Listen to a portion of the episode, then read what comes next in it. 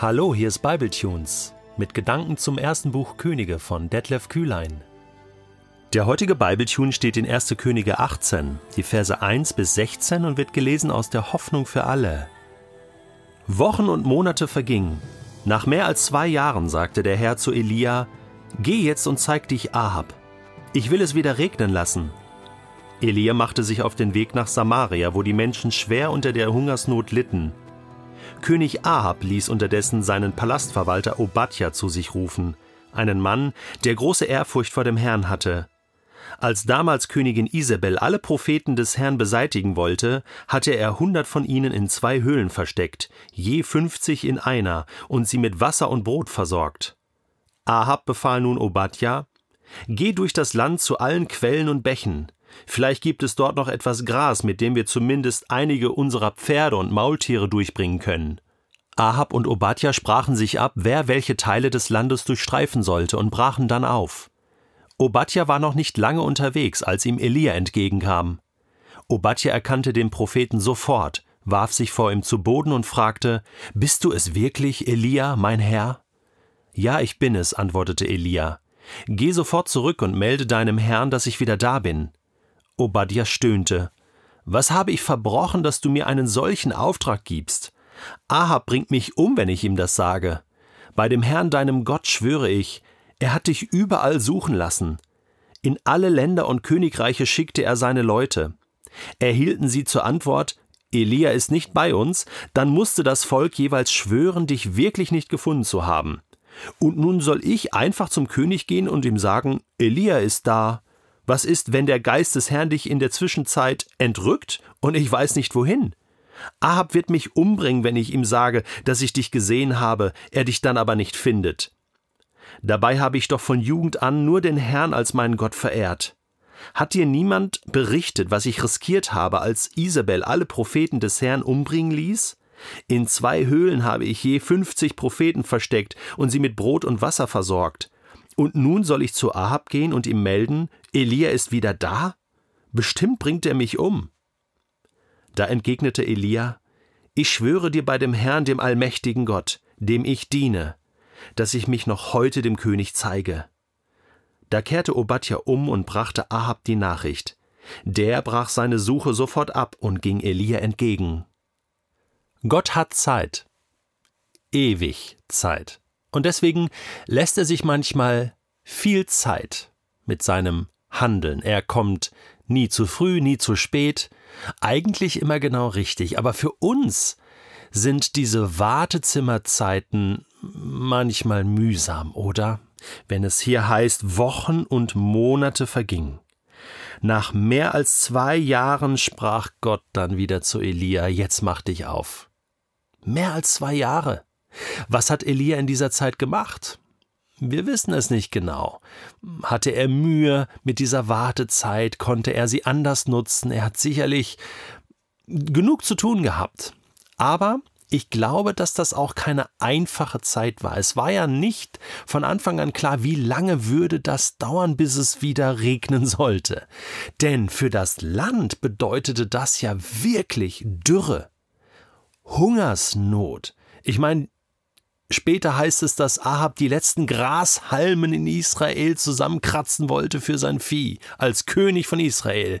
Alles hungerte und litt und dürrte und dörrte vor sich hin. Und Elia, als er sich dann auf den Weg macht durch Samaria, da, da sah er die Menschen, wie sie schwer unter der Hungersnot litten. Und ich meine, das macht etwas mit einem.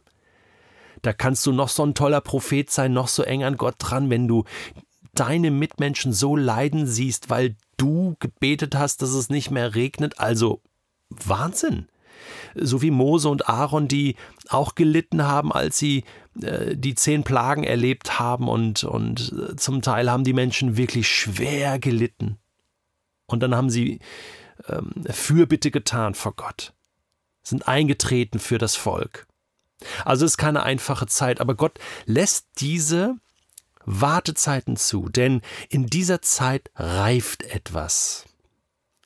Bei allen. Gott nutzt diese Zeit. Es sind reife Prozesse.